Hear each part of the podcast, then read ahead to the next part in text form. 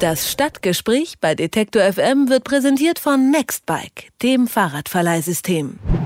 Fast zehn Jahre lang hat die Dresdner Waldschlösschenbrücke für Aufsehen gesorgt. Wegen des Neubaus über die Elbe protestierten Brückengegner und die bis dato eher unbekannte Fledermausart der kleinen Hufeisennase wurde zum Politikum.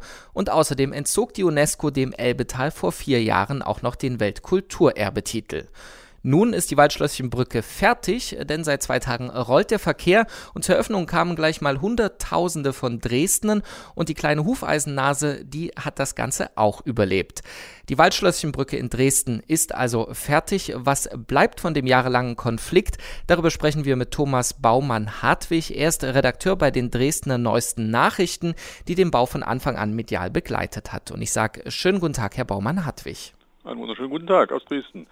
Ja, zwei äh, Tage ist jetzt die Eröffnung äh, her.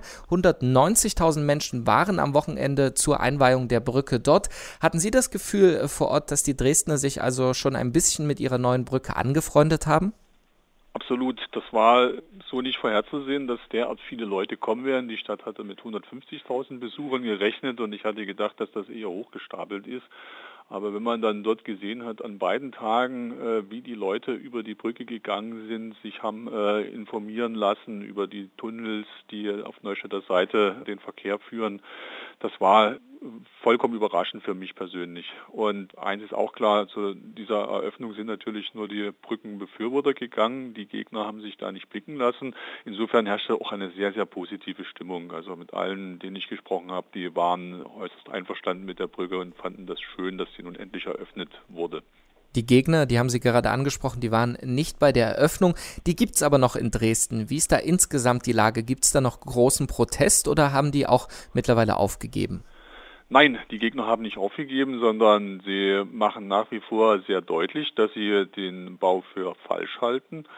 Sie haben im Vorfeld der Einweihung der Brücke ja gefordert, dass ein Bürgerfest nicht stattfinden soll, sondern die Stadt die Mittel, das waren ungefähr 100.000 Euro für die Bewerbung von Hellerau für den Weltkulturerbetitel verwendet.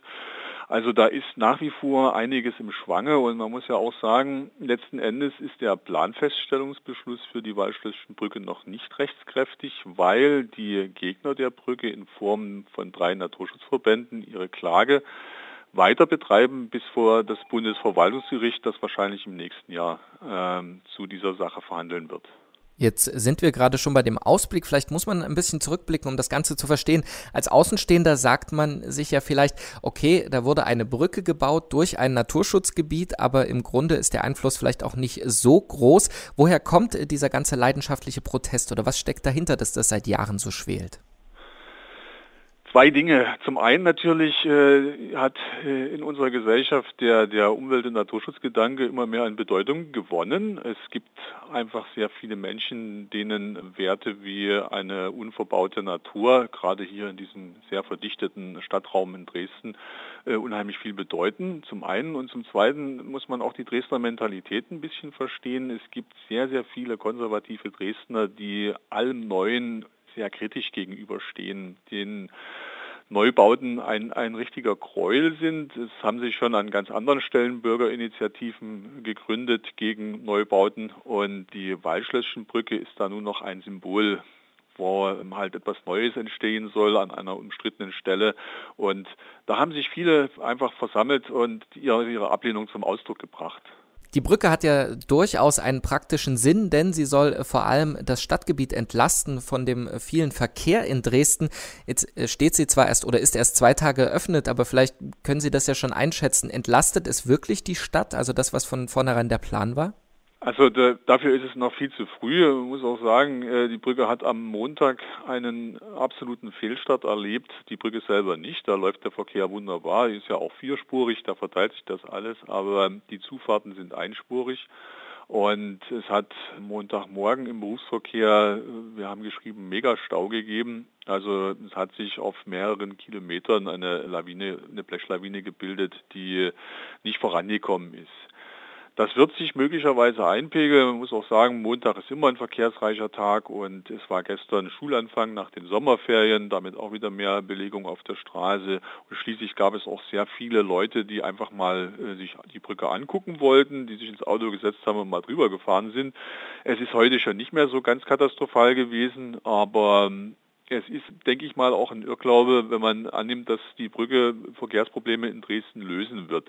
Die Brücke wird dazu führen, dass die Stadtteile im Dresdner Süden besser angeschlossen werden, unter anderem an den Flughafen in Klotsche, an die Industriestandorte in Klotsche. Während viele Leute, die zum Beispiel in der Johannstadt wohnen und in Radeberg zum Beispiel arbeiten, die haben einen kürzeren Arbeitsweg. Aber es wird nicht die, die große Entlastung bringen. Also das möglicherweise nicht. Äh, trotzdem, Sie haben es vorhin äh, schon mal erwähnt, natürlich auch eines der großen Probleme, das schon im Vorfeld für viel Unmut gesorgt hat, war eben, dass die UNESCO den Weltkulturerbetitel aberkannt hat vor vier Jahren, weil die Brücke das Bild im Elbetal stört.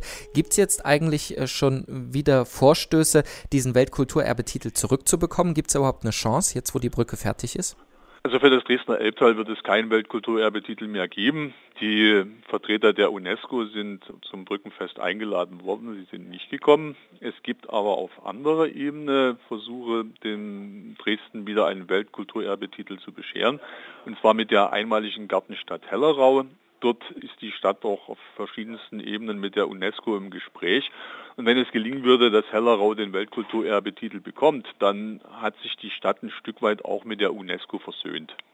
Das sagt Thomas Baumann-Hartwig. Mit ihm habe ich über die Waldschlösschenbrücke in Dresden gesprochen. Seit Montag rollt der Verkehr zumindest sehr zäh zurzeit über die umstrittene Brücke und 2009 wurde wegen ihr dem Elbtal sogar der Weltkulturerbetitel entzogen.